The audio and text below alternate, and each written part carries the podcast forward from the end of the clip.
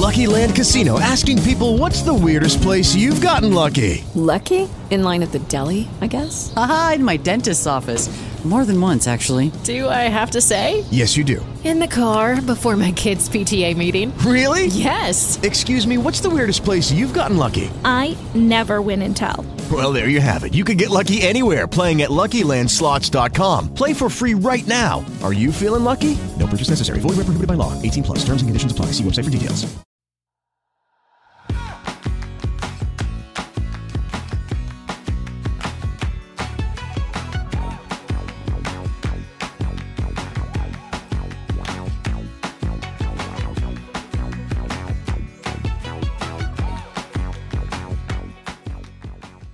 Hola, esto es Plug and Drive, un podcast de Milcar FM, en su capítulo 17 del 5 de junio de 2018. Yo soy Paco Culebras y aquí hablaremos sobre vehículos eléctricos de forma sencilla y clara, sobre su uso, funcionamiento, características, posibilidades, ventajas y retos a superar.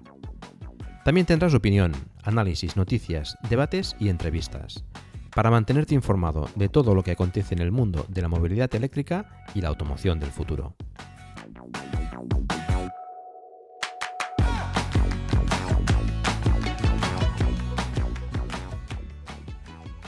Después de varios capítulos un poco largos con entrevistas y un debate, vamos a volver al formato tradicional. Hoy voy a explicaros cómo funciona el vehículo eléctrico. Pero antes iniciaremos la sección del palabro, que hace algún tiempo que no nos acompaña, donde recordaremos eh, un par de palabras que, aun a riesgo de ser pesado, ya hemos comentado más de una vez, pero la gente los confunde y no, los usa adecuadamente. Creo que es importante tenerlos, tenerlos claros. Y explicaremos también qué es la corriente alterna y la corriente continua, que creo que nos ayudarán después también para entender mejor el funcionamiento del vehículo eléctrico.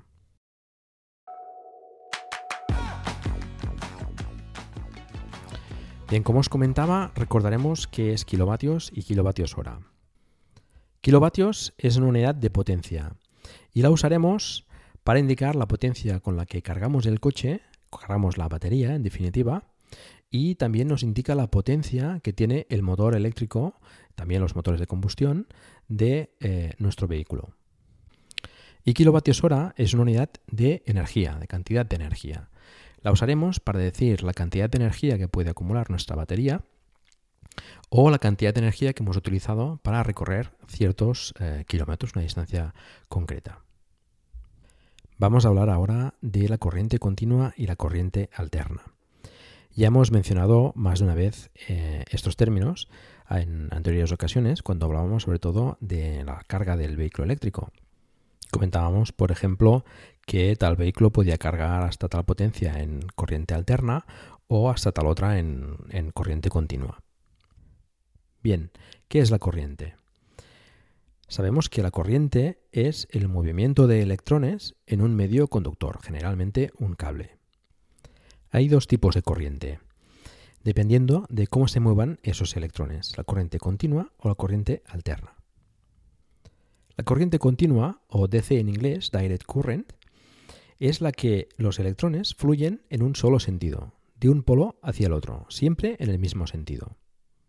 Y es la que se usa prácticamente en la mayoría de los dispositivos electrónicos, como los ordenadores, eh, los móviles, etc. En la corriente continua, tanto la tensión como la intensidad son siempre constantes, más o menos. La corriente continua, que se atribuye a Thomas Edison, es más segura, pero también es más difícil de generar.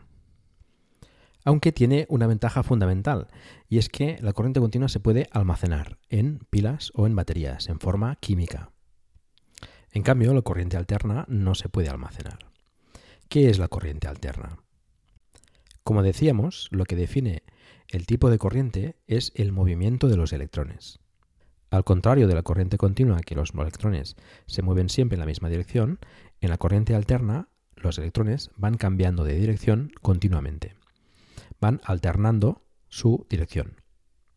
De ahí su nombre, de corriente alterna, en inglés AC, Alternated Current. En este caso, la tensión y la intensidad van variando con el tiempo, de forma constante. Las veces que hace estos dos cambios de dirección lo expresamos en hercios, que son las oscilaciones que hace por segundo. En España, por ejemplo, la corriente alterna funciona a 50 hercios, que son 50 oscilaciones por segundo. La corriente continua se suele expresar como una línea recta y la corriente alterna como una línea sinusoidal. La corriente alterna, que se atribuye a Nikola Tesla, es más insegura que la corriente continua y no se puede almacenar. Pero presenta otras ventajas. Los motores eh, con corriente alterna son más eh, baratos y más eficientes y menos complejos, por lo que la mayoría de motores de vehículos eléctricos son de corriente alterna. Pero la principal ventaja de la corriente alterna es que es más fácil y más económico transportarla a grandes distancias. Es relativamente simple y económico, eh, mediante transformadores, elevar la tensión y transportar la, corriente alterna a grandes distancias con líneas de alta, media y baja tensión, con cableado pues no excesivamente grueso y sin grandes pérdidas de energía. Por ello, este es el tipo de corriente que recibimos en casa. En casa tenemos, en los enchufes, tenemos corriente alterna. Los dispositivos como por ejemplo ordenadores que funcionan con, corriente continua pues necesitan de fuentes de alimentación que eh, eh, convierten la corriente alterna en corriente continua. O por ejemplo cuando cargamos el móvil, la batería del móvil que funciona con corriente continua pues también necesitamos un transformador. Resumiendo, la corriente continua es la que tenemos en los dispositivos electrónicos y podemos almacenar sobre todo en, baterías, por tanto es la que tenemos en las eh, baterías y en las pilas, y la corriente alterna es más fácil de transportar a grandes distancias y es la que nos llega a casa.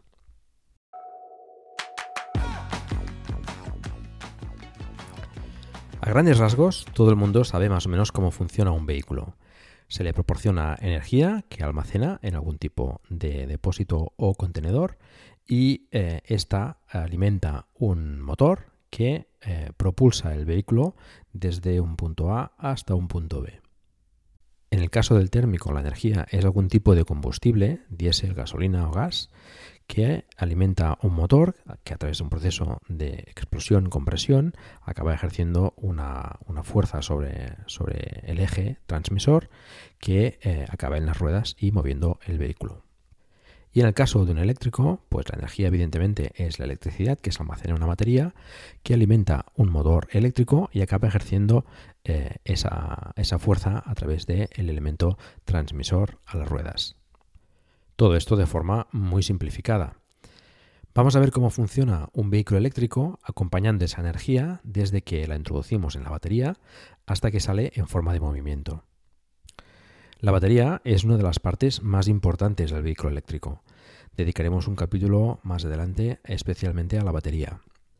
Y estoy hablando de la batería de tracción, porque en el caso del vehículo eléctrico tenemos dos baterías. La batería de tracción, que es la que alimenta el motor eléctrico del coche, la que mueve el coche, y la batería de servicio, que es la batería típica de 12 voltios, 24 voltios en algunos vehículos, que es la que alimenta a los elementos auxiliares como las luces, la radio, los elevalunas, eh, etc. La batería de tracción básicamente es un conjunto de celdas, más o menos pequeñas dependiendo del tipo de batería, que son capaces de almacenar energía eléctrica en forma química. Las celdas no son todas exactamente iguales y puede haber diferencias en la forma en que se cargan y descargan. Unas pueden cargarse o descargarse más rápido o más lentamente que otras. Para supervisar eso está el BMS, el Battery Management System, que se encarga de monitorizar individualmente cada celda con diferentes parámetros, tensión, intensidad, temperatura, etc. Y se encarga de que cada celda no se cargue por encima de su capacidad o se descargue por debajo de un límite establecido. Cuando se carga la batería, sobre todo cuando se hace con carga rápida, esta se hace al máximo de la velocidad posible de carga hasta cierto punto, que suele estar entre el 80 y el 95%. A partir de ahí se hace a velocidad más lenta, para hacer el equilibrado o el balanceo de celdas, del que se encarga el BMS, que va gestionando la carga o descarga individual de cada celda dependiendo de la carga que tenga, para que todas las celdas tengan la misma carga. Para introducir energía en la batería, que ya sabemos almacena corriente continua, necesitaremos conectarlo a una fuente de energía externa a través de un conector en el exterior del vehículo. Ya hemos hablado de los diferentes tipos de conectores para cargar la batería en anteriores capítulos de Plug Drive. Para cargar la batería entonces necesitaremos conectarlo a una fuente de electricidad externa, ya sea en nuestra casa o en la vía pública. Tanto en nuestra casa como en muchos puntos de carga en la vía pública, sabemos que tenemos corriente alterna. Y la batería también sabemos que almacena corriente continua. Por tanto, necesitaremos otro elemento en el vehículo eléctrico, que es el cargador, que transformará esa corriente alterna en nuestra casa a corriente continua para alimentar la batería. Si nuestro vehículo eléctrico soporta carga con conector CHAdeMO o CCS Combo, en este caso es con carga en corriente continua. Por tanto, no utilizará el cargador interno del coche, sino que utilizará el cargador externo del punto de carga. Como curiosidad, comentar que el único que es capaz de cargar en carga rápida 43 kilovatios con corriente alterna es el Renault Zoe, y en este caso sí que utiliza el cargador interno del vehículo. Una vez tenemos la energía almacenada en la batería en forma de corriente continua, tenemos que proporcionar esa energía al motor, que es el que acabará moviendo el vehículo. En este proceso intervienen diferentes componentes. Uno de los más importantes es el controlador o unidad de control que, entre otras cosas, se encargará de que el motor reciba esa energía en las condiciones necesarias para realizar su función en base a ciertos parámetros, como por ejemplo eh, la presión sobre el acelerador o sobre el pedal del freno y otros sensores del vehículo. La mayoría de motores en los vehículos eléctricos son de corriente alterna trifásica. Por tanto, necesitaremos un componente que eh, convierta esa corriente continua de la batería en corriente alterna para el motor. Ese componente es el inversor. La batería además tiene una tensión diferente a la que necesita el motor para realizar su función. En el Zoe, por ejemplo, la batería es de 200 voltios y el motor necesita 600 voltios, con lo que necesitaremos un transformador para elevar la tensión de la corriente proporcionada por la batería hacia el motor. Tenemos entonces que el controlador gestiona la forma en la que la corriente continua de la batería pasa al motor a través del inversor y el transformador, de forma que el motor reciba la energía, la corriente alterna, en eh, la forma adecuada para funcionar. El motor de un vehículo eléctrico es bastante más pequeño que un motor térmico y además con muchísimas menos piezas. El motor eléctrico al que dedicaremos más adelante un capítulo de Plug and Drive, es bastante pequeño comparado con un motor térmico. Básicamente es eh, una carcasa de forma cilíndrica que coge las partes internas del motor, que serían básicamente dos. El estator, que sería la parte estática fija en el exterior del motor, y dentro de este el rotor, que es el que realmente gira dentro del estator, y que conectado pues a un eje acaba ejerciendo la fuerza necesaria mecánica para mover el vehículo. El motor eléctrico básicamente funciona generando unos campos electromagnéticos que hacen que el rotor gire dentro del estator. Dependiendo de cuánta potencia reciba el motor eléctrico desde la batería gestionado por la unidad de control, el motor, el rotor girará a más o menos velocidad y dependiendo de cómo reciba esa energía, pues girará en un sentido o en otro. El rotor es la única pieza en el motor eléctrico que genera fricción y que gira y debidamente sellada, pues tiene un mantenimiento mínimo y puede durar muchísimo tiempo. El motor eléctrico tiene varias características interesantes. Es bastante más sencillo y bastante más económico de producir que un motor térmico. Puede girar a muchísimas revoluciones por minuto, dependiendo del motor 12, 15 o 20.000 revoluciones por minuto. El motor térmico generalmente gira a bastantes menos revoluciones por minuto, aunque puede haber motores de competición que giren más rápido. La entrega de potencia en un motor térmico suele estar en un rango determinado de revoluciones por minuto, generalmente en el centro. Es decir, la curva de potencia With Lucky you can get lucky just about anywhere. This is your captain speaking. Uh, we've got clear runway and the weather's fine, but we're just going to circle up here a while and uh, get lucky. No, no, nothing like that. It's just these cash prizes add up quick. So I suggest you sit back, keep your tray table upright, and start getting lucky. Play for free at LuckyLandSlots.com. Are you feeling lucky? No purchase necessary. Void where prohibited by law. 18 plus terms and conditions apply. See website for details. Si la expresamos en base a las revoluciones por minuto, suele tener una forma de montaña, digamos, con laderas eh, pronunciadas. Además que en un motor térmico se produce la entrega de potencia a partir de ciertas revoluciones. A bajas revoluciones suelen tener muy poca potencia. En cambio, el motor eléctrico, la curva de potencia es básicamente lineal, es decir, es capaz de entregar la misma potencia con bajas revoluciones que con altas revoluciones. Durante todo el régimen de revoluciones, básicamente, la entrega de par, la entrega de potencia, es más o menos la misma. Otra característica del motor eléctrico es que puede girar en las dos direcciones, hacia adelante y hacia atrás. Y una última característica muy importante del motor eléctrico es que, aparte de recibir energía eléctrica y convertirla en energía mecánica, es capaz de recibir energía mecánica y convertirla en energía eléctrica. Por tanto, el motor eléctrico puede actuar también como generador. Ya sabemos que un vehículo eléctrico es capaz de generar energía en las frenadas o en las bajadas. Así entonces, cuando se esté frenando, decelerando o en una bajada, el motor actuará como generador. Todo ello gestionado por la unidad de control. Y si es un motor de corriente alterna, generará corriente alterna. Entonces, igual que antes necesitábamos un inversor para pasar la corriente continua en corriente alterna para el motor, en este caso necesitaremos un rectificador para pasar la corriente alterna del motor a la corriente continua de la batería. Bien, una vez tenemos el rotor girando, la energía eléctrica se transformará en energía mecánica, energía cinética que moverá eh, el, el, eje del rotor. Esa energía se pasará a la transmisión para transmitirla, vaga la redundancia, a las ruedas. En el caso de un térmico, al tener una entrega de potencia limitada a un rango de revoluciones por minuto, necesitará una caja de cambios para aprovechar esa potencia a diferentes velocidades. En el caso de un motor eléctrico, al tener una entrega de potencia lineal y tanto poder eh, aprovecharla a bajas revoluciones como a altas revoluciones, no necesitamos esa caja de cambios, ya que tenemos una entrega de potencia tanto a bajas revoluciones como a altas revoluciones.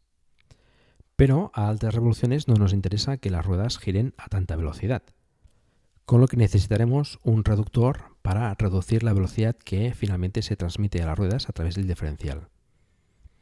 Esto no son más que unos piñones conectados al eje del rotor, de forma que se va reduciendo la velocidad que se transmite finalmente a las ruedas a través del diferencial. Además, como el motor eléctrico, como hemos comentado, es capaz de girar en un sentido y en otro, no necesitamos la caja de cambios para engranar una marcha atrás, de forma que eh, podemos mover el vehículo eléctrico con el motor tanto hacia adelante como hacia atrás.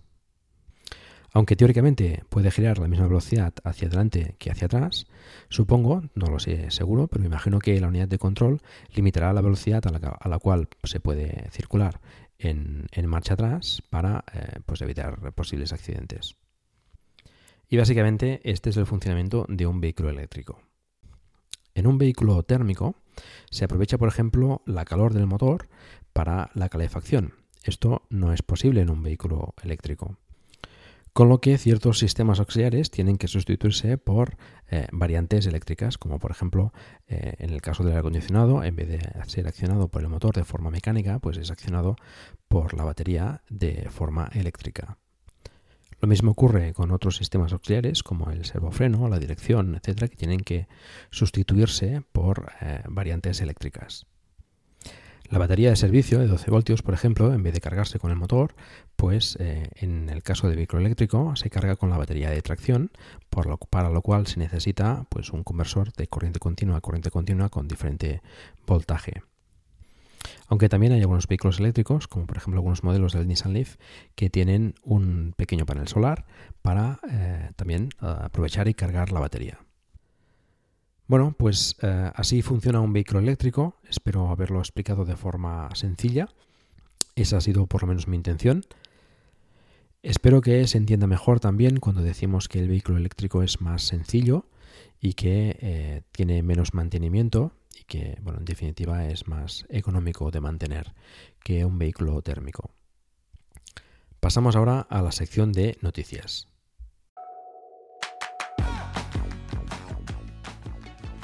El capítulo anterior de Plug and Drive trataba, si recordáis, sobre mis impresiones junto a Iván y Lars eh, del Model 3 que Yuyu Shue, un americano, trajo a Europa desde Estados Unidos. Yuyu se ha dedicado, como comentamos en el capítulo anterior, a mostrar su Model 3 por toda Europa. Bueno, pues el viaje lamentablemente no ha acabado bien con un accidente del Model 3 conducido por Yuyu en una autopista de Grecia en el que eh, Yuyu pues, eh, ha achacado al autopilot, iba conduciendo el Model 3 con el autopilot a 120 km por hora en la autopista y, bueno, según comenta, eh, giró bruscamente hacia la derecha en una bifurcación de la autopista y se estrelló contra el lateral izquierdo del carril de salida. Yuyu, por suerte, pues salió ileso, sin ningún tipo de herida ni nada, y eh, la parte izquierda del Model 3 pues ha quedado bastante destrozada, con lo cual pues no puede continuar el viaje enseñando el Model 3. Según parece, tiene intención de eh, enviar el coche a Estados Unidos de vuelta y repararlo allí. Una pena que, el viaje haya acabado de esta manera. En fin, eh, bueno, agradecer desde aquí a Yuyu pues el esfuerzo por traer el coche y enseñarlo por toda Europa. Pasamos a hablar del plan de ayudas para la compra de vehículos de energías alternativas, el plan BEA, que se acerca y parece que se aprobará el mes de julio. Quien esté pendiente de, este plan para adquirir el, vehículo eléctrico o para recibir la, ayuda, pues eh, que, que, esté al tanto. Como ya comentamos, parece que la ayuda será pues eh, prácticamente igual que la anterior Mobalt, un presupuesto de 16,6 millones de euros a repartir entre eléctricos, híbridos enchufables, híbridos y impulsados por gas. Si ya el anterior Palm Mobile fue insuficiente y se acabó en 24 horas, repitiendo las mismas eh, condiciones, pues no, se espera que tenga mucha mejor suerte. Pasamos a hablar de algunos modelos de vehículos eléctricos, como por ejemplo el Hyundai Kona, del que ya se saben precios en Noruega. Parte la versión de 64 kWh en 33.996 euros. Impuestos aparte, ya sabéis que en Noruega no tienen impuestos para los vehículos eléctricos. En España podría irse a en torno a los 41-42.000 euros IVA incluido.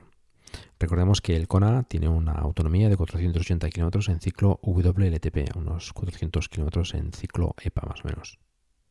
Ya se han recibido 20.000 pedidos online, 8 veces más de las unidades disponibles para Noruega, con lo que bueno, se prevé que tenga un éxito bastante importante el Kona. Las restricciones en la fabricación de baterías seguramente pues limite, limite este posible éxito. Esta restricción también seguramente es la que eh, impide que el Hyundai Ioniq de momento eh, reciba mejoras en la batería y se limitará a tener mejoras en el equipamiento. Por tanto, pues no tendrá ni mejoras en la batería ni en el motor como se esperaba. Y bueno, como nota positiva, comentar que recientemente ha recibido el Hyundai Ioniq las 5 estrellas EuronCap. Ha empezado ya la distribución en Europa de la Renault Master ZE, la versión eléctrica, que cuenta con una carga entre 8 y 22 metros cúbicos y un peso de entre 1000 y 1100 kilos, depende de la versión. Recordemos que la Master ZE tiene un motor de 57 kilovatios y una batería de 33 kilovatios hora, lo que le da una autonomía de 145 kilómetros en ciclo WLTP. Se inician también las entregas de la Nissan ENV200 con 40 kilovatios hora. Recordemos, esta furgoneta tiene 80 kilovatios de potencia, unos 200 kilómetros de autonomía en ciclo WLTP, con esos 40 kilovatios hora de batería. Y el precio parte la versión industrial de 27.490 euros y la versión familiar, la Evalia, parte de 31.490 euros. Nissan también ha puesto en marcha una iniciativa junto a 4R Energy en Japón para ofrecer baterías de Nissan Leaf reconstruidas. El proceso consiste en sustituir las celdas que hayan perdido más del 20% de capacidad, sustituyéndolas por otras usadas por encima de ese porcentaje. De esta forma podrán eh, proporcionar baterías para sustituir eh, baterías muy degradadas y con una capacidad pues no igual que nueva, pero bueno, pues eh, con una capacidad aceptable. Las celdas que se hayan desmontado y que hayan perdido más de ese 20% de capacidad se usarán para baterías de respaldo para energías renovables. Y parece que harán lo mismo con las nuevas baterías de 40 kWh. Una batería nueva de, sustitución para un Nissan Leaf de 24 kWh tiene un coste eh, calculado a partir del precio en Japón de 5.500 euros y una batería de estas recicladas pasaría a costar unos 2.300 euros, con lo cual pues bueno, es un ahorro importante para sustituir baterías degradadas. Recalcar que de momento esto solo se está haciendo en Japón. La marca Jeep, perteneciente al grupo Fiat Chrysler, ha anunciado que electrificará su gama para 2022. Comenta que contará con 10 híbridos enchufables y 4 eléctricos puros. Respecto a Tesla, comentar que el Model 3 recibió una recomendación negativa por parte de Consumer Reports en Estados Unidos en referencia a la distancia de frenado, que para ellos era demasiado, eh, demasiado grande.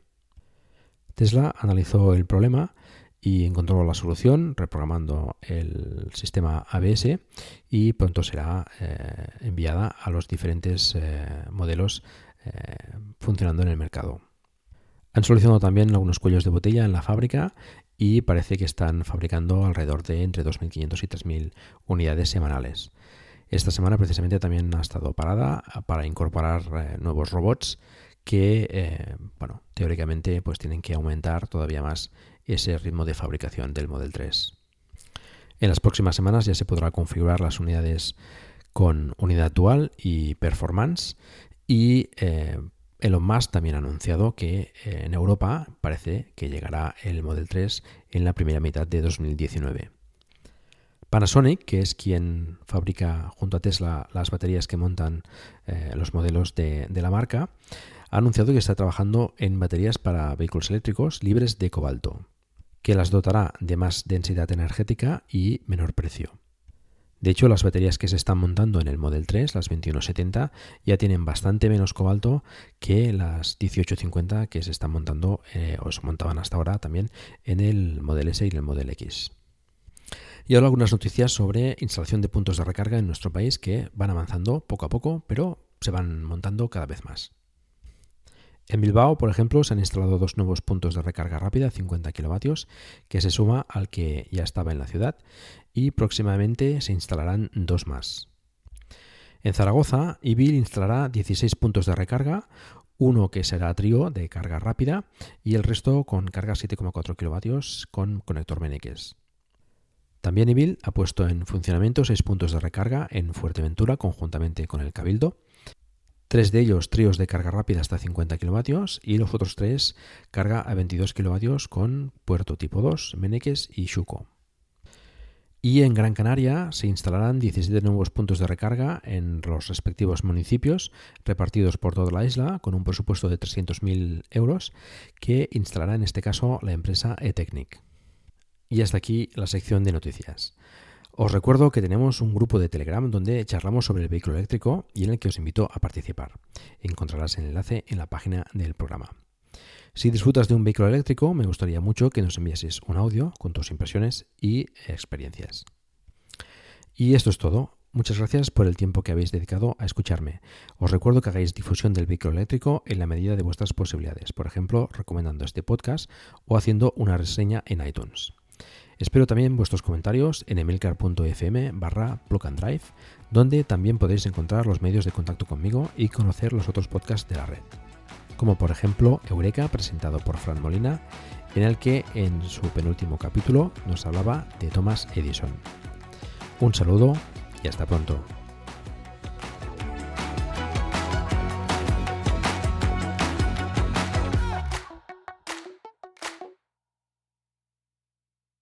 Hello, it is Ryan, and we could all use an extra bright spot in our day, couldn't we? Just to make up for things like sitting in traffic, doing the dishes, counting your steps, you know, all the mundane stuff. That is why I'm such a big fan of Chumba Casino. Chumba Casino has all your favorite social casino style games that you can play for free anytime, anywhere with daily bonuses. That should brighten your day a little. Actually, a lot. So sign up now at chumbacasino.com. That's chumbacasino.com. No purchase necessary. Group. Void were prohibited by law. See terms and conditions. 18 plus.